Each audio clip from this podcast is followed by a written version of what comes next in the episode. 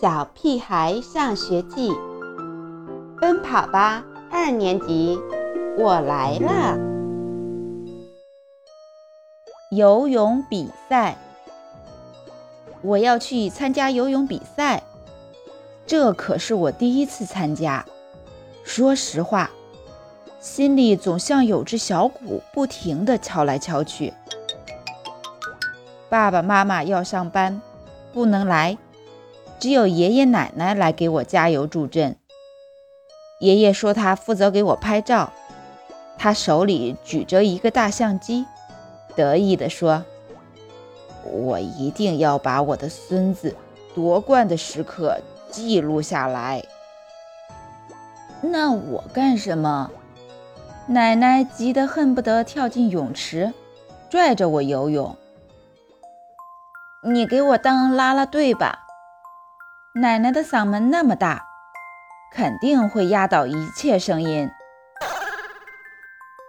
检录完毕，我来到自己的甬道前，心里更加紧张，甚至全身都在颤抖。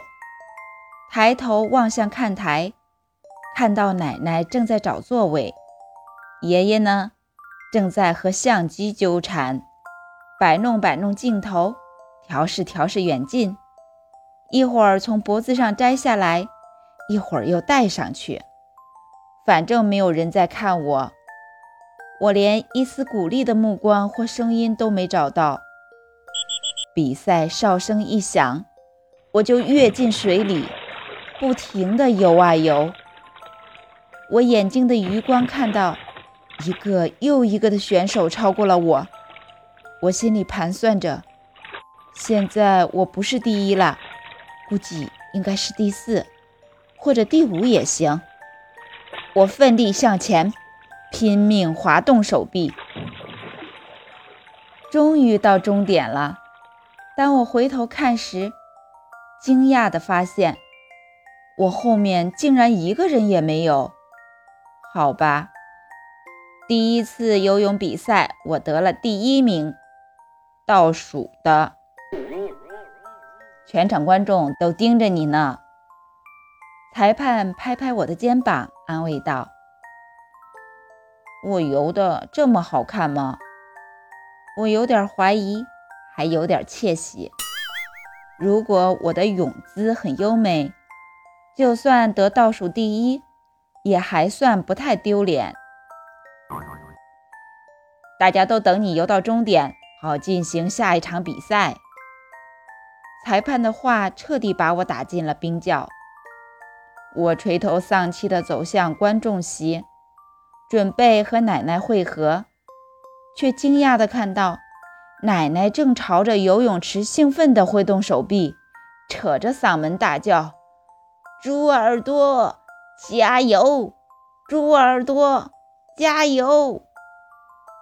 我急忙走到她身边，扯了扯她的袖子。奶奶，我已经比完了。啊！奶奶惊讶地张大嘴巴，像看外星人似的盯着我。你不是正在游泳池里比赛吗？那个那个戴黄色泳帽的，不是你吗？正说着，爷爷端着相机跑过来。乖孙子。我拍了好多你精彩的照片呢，尤其冲刺那一瞬间，我抓拍的技术那是相当了得。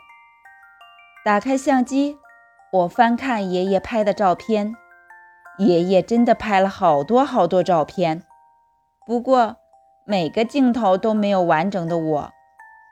这张有我的一只脚，那张有我向前划水的手臂，还有的。竟然只有我一个耳朵，没关系，把每张照片上的各个部位剪下来，肯定能拼出一个完整的你。奶奶安慰我。